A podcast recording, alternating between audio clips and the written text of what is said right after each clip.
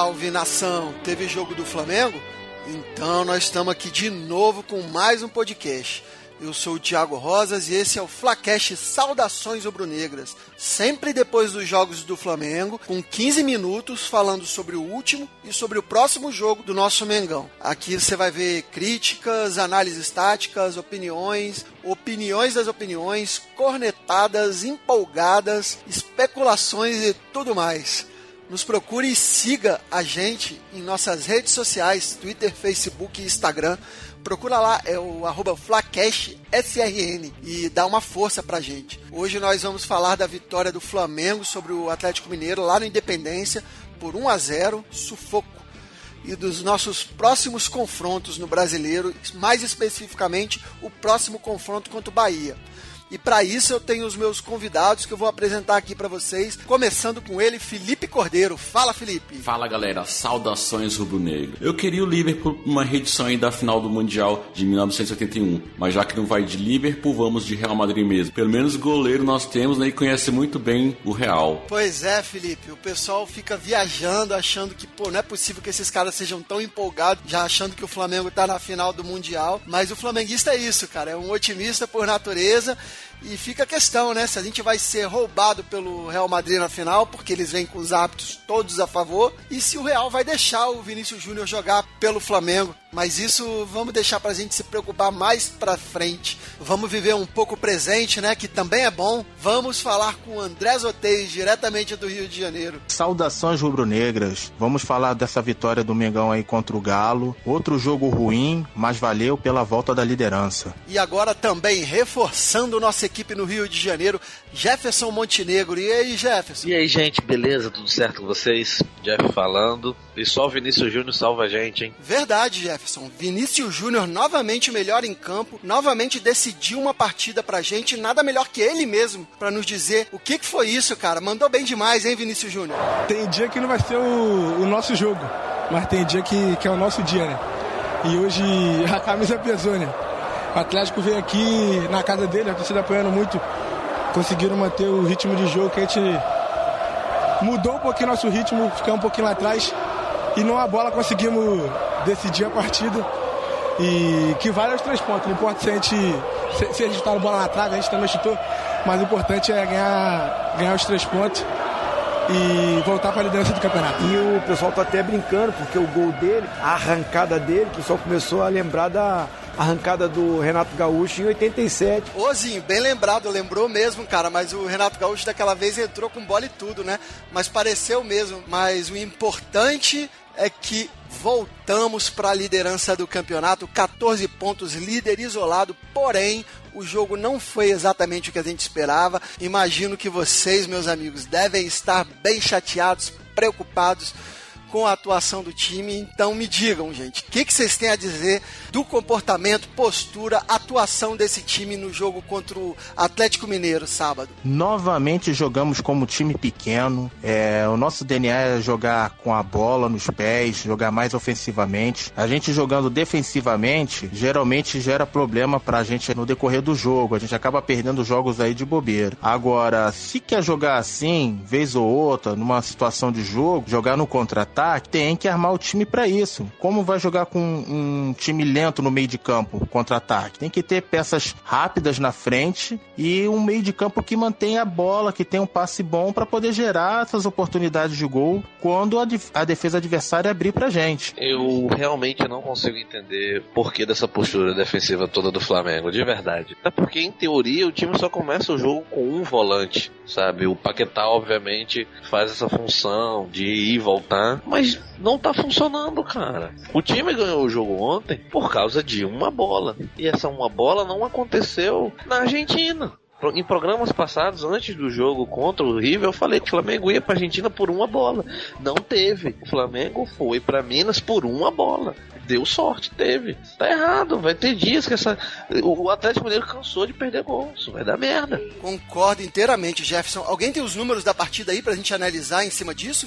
O Galo teve mais posse de bola, 61%. O Finalizou mais do que o dobro, 15 vezes contra 7. É, das finalizações certas, o aproveitamento do, do Flamengo foi melhor. Né? Cinco finalizações certas do Galo e quatro do Flamengo. 93% de passes certos do Galo contra 89 do Flamengo, 17 lançamentos contra 9, teve 14 escanteios o Galo contra um do Flamengo, sinal de que o Galo esteve lá perto da área mais vezes.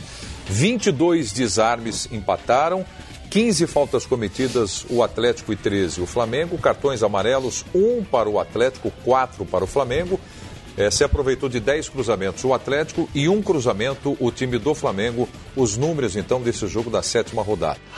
Rapaz, esses números aí, realmente, vocês têm razão. O Flamengo jogou que nem time pequeno. Ô Felipe, e aí, velho? É, além disso que vocês falaram, o que me preocupa também é que os últimos jogos estão sendo assim, do meio de campo para frente, tirando o Jonas, é o nosso time titular, cara. Então, assim, nós jogamos praticamente com força máxima no meio de campo para frente, a gente não criou nada. Então, alguma coisa está errada e precisa ser corrigido urgentemente. O time que quer ser campeão não pode jogar assim, tão recuado como time pequeno. Nosso time é grande. Concordo demais, Felipe. E embora o time tenha jogado feio, recuado, sem parecer Flamengo, temos que destacar alguns pontos positivos, tanto individualmente como coletivamente. Algumas peças foram muito bem na partida e acho que o sistema defensivo em geral, né, que parece que o Barbieri deu jeito nisso, foi muito bem. Então, como diria Rogerinho do Ingá, pontos fortes e pontos fracos. Os destaques positivos do nosso time do Flamengo. Quem foi o melhor dessa pelada? No desespero, mais uma vez saiu o goleiro com moral, o artilheiro, um sozinho no capricho. E não tem si nem dó, pois o gol é o melhor. Da pelada. Destaque positivo vai todo mundo falar do Vinícius Júnior, mas se o Flamengo está voltando pro Rio com três pontos, o, o culpado, né, digamos assim, é o senhor Diego Alves, que é, é, salvou a gente e o outro destaque é o Tuller, que eu também vinha falando aqui no programa, falei no Instagram, falei no Twitter, que tinha que dar uma chance pro garoto. Mas eu te disse, eu te disse! Eu sei! Eu te disse, eu te disse! Corta o escapamento, Mas eu te disse, eu te disse! Você nunca ouve! Eu te disse, ah, eu te disse! O garoto aproveitou a chance e ele e Léo Duarte seguraram a onda. Em relação aos destaques positivos, ofensivamente eu quero exaltar aí mais um bom jogo do Vinícius Júnior. E lá atrás na defesa, acho que a defesa como um todo. Claro que o Diego Alves é, sobressaiu, precisou muito dele. Eu gostei também da. Foi uma grata surpresa o Tulha e o Léo Duarte juntos atuaram bem. René também fez uma boa partida. Rodinei subiu um pouquinho lá no ataque, mas é, atrás também não deu mole assim tanto. Quero acrescentar aí o Jonas, que não quebrou ninguém, não foi expulso me surpreendeu, tá? Então a defesa como um todo, destaque positivo também. Bom, eu acho que vou ser um pouquinho mais crítico que vocês com relação a esses pontos positivos aí do jogo. Porque na minha visão, o Vinícius Júnior, é, tirando o gol, não foi tudo isso no jogo, né? Ele teve uh, um lance lá no início do jogo, um, um outro que ele estava cara a cara e tentou dar uma cavadinha às vezes é, ele precisa caprichar mais, um pouco mais na finalização para poder matar a jogada, né? Com relação à defesa, Túlio e o Duarte, né?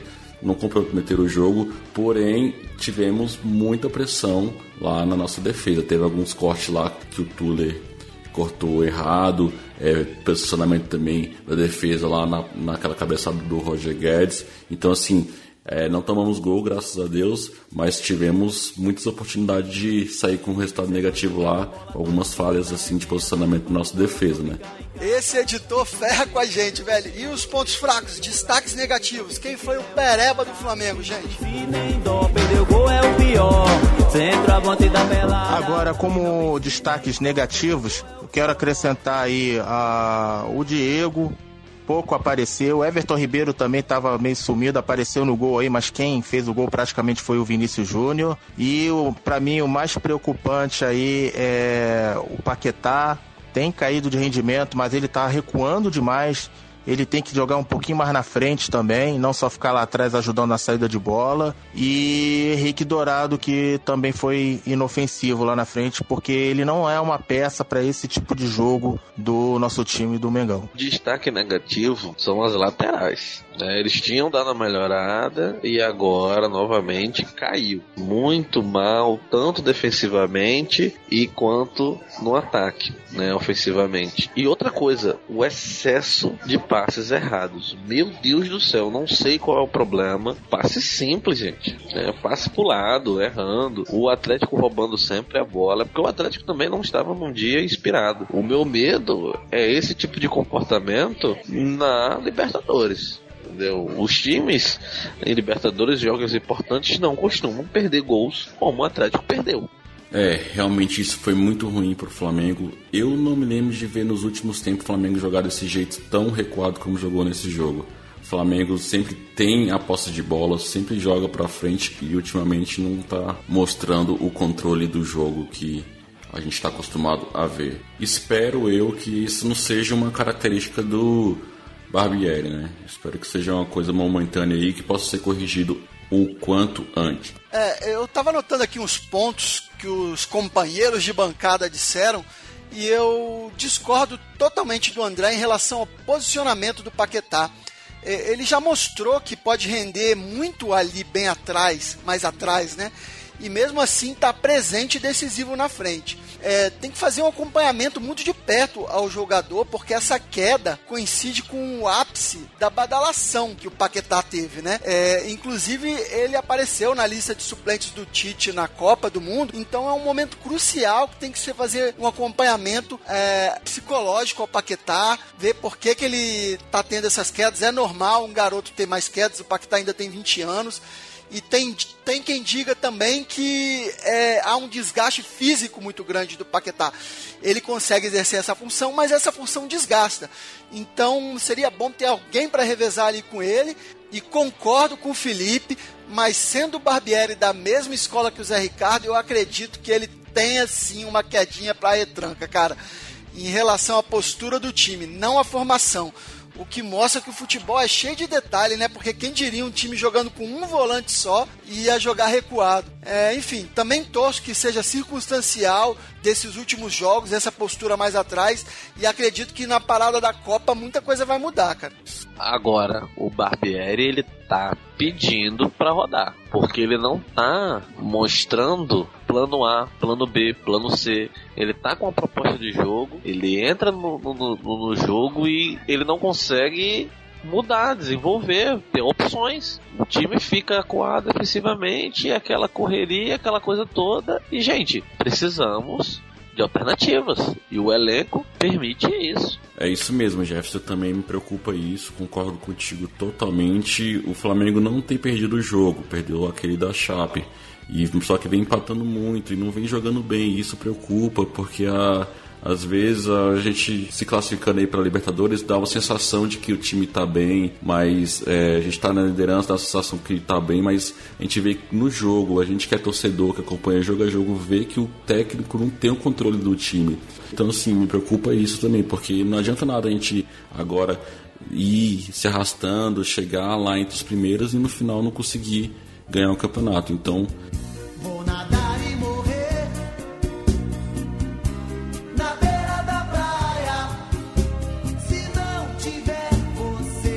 não tiver um técnico que arrume esse time, acho que não vai dar jeito, cara. A parada da Copa é a hora. Acho que seria importante essa pausa aí também da, da pra Copa do Mundo. Flamengo, a direção, ver se consegue também um técnico aí que tenha mais nome, tenha mais pulso, tenha mais controle desse time para deixar a gente mais tranquilo. PVC, concorda, PVC? Porque apesar do Atlético ter jogado melhor, isso é unânime, ah, dessa vez a gente tem que lembrar que o Flamengo conseguiu uma vitória contra um time que era líder do campeonato. Porque qual era a crítica que se fazia duas rodadas atrás quando o Flamengo liderava o campeonato? O Flamengo pegou só os rabeiras, pegou só os times que vieram da segunda divisão. O Internacional pegou o Vitória, pegou os times que estavam brigando Ceará. na parte do baixo. E, e, e, acho que jogou bem, por exemplo, contra o Ceará. Não é fácil ganhar do Ceará lá, embora o Ceará esteja numa situação Sim. delicadíssima no campeonato. Hoje, Flamengo, estamos falando do Flamengo que lidera o campeonato de novo, né, depois de ter ficado uma rodada sem a primeira posição. É o líder com o menor número de pontos desde 2004, mas líder porque ganhou do É líder. isso, senhores. Quinta-feira, Flamengo e Bahia. Jogamos em casa no Maracanã contra o carrasco do Vasco, cara. Mas acredito que se tudo der certo, não devemos ter grandes problemas.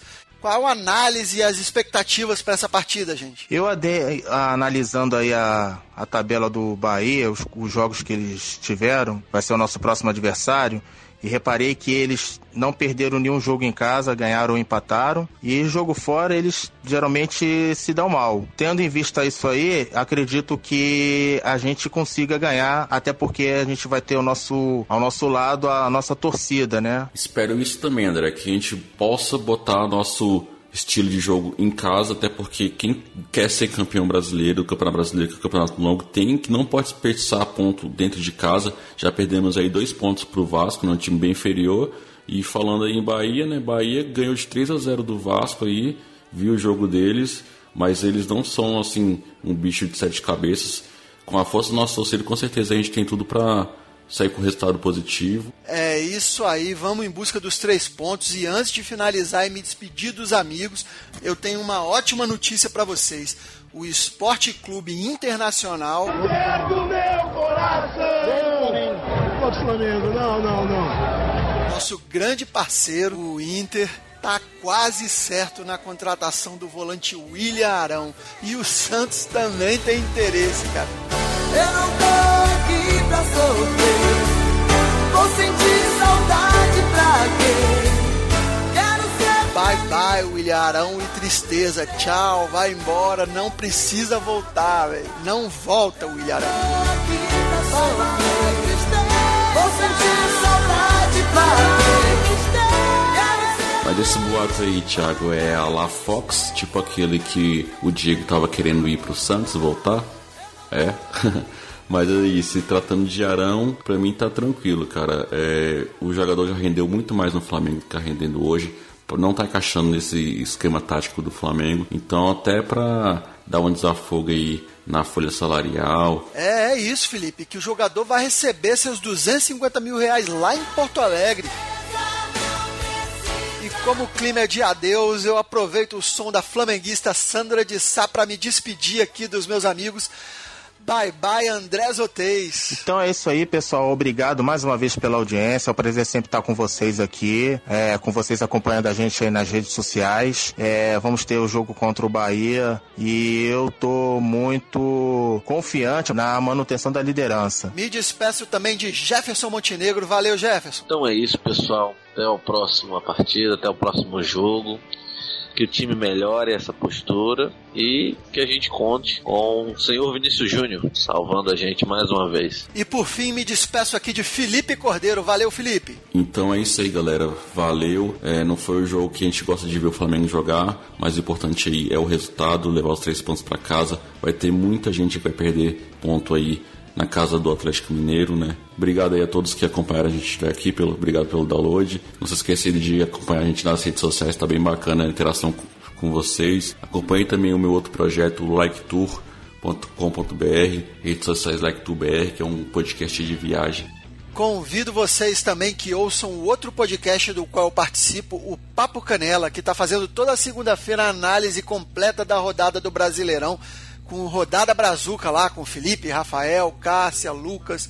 Quando posso eu tô lá também. Ouçam. E antes de me despedir, tem já o tradicional momento, aquele abraço. Alô, torcida do Flamengo, aquele abraço. Aquele abraço pro Herbert lá do Sempre Flamengo, Adriana que ouve quase que a contragosto todos os programas, pra minha mãe que ouve também, pro Mário Hotéis, pai do André que sempre nos apoia. Abraço pro Marcelinho, Olivinha, Marquinhos, Varejão e toda a galera do basquete que ano que vem os títulos voltem. Saudações rubro-negras. Alô, alô, Terezinha, aquele abraço. Para finalizar, como sempre, eu deixo vocês com o som rubro-negro. O som rubro-negro de hoje é o samba enredo da Estácio de Sá de 95. Uma vez Flamengo. Quem não lembra, escuta de novo aí. Saudações rubro-negras.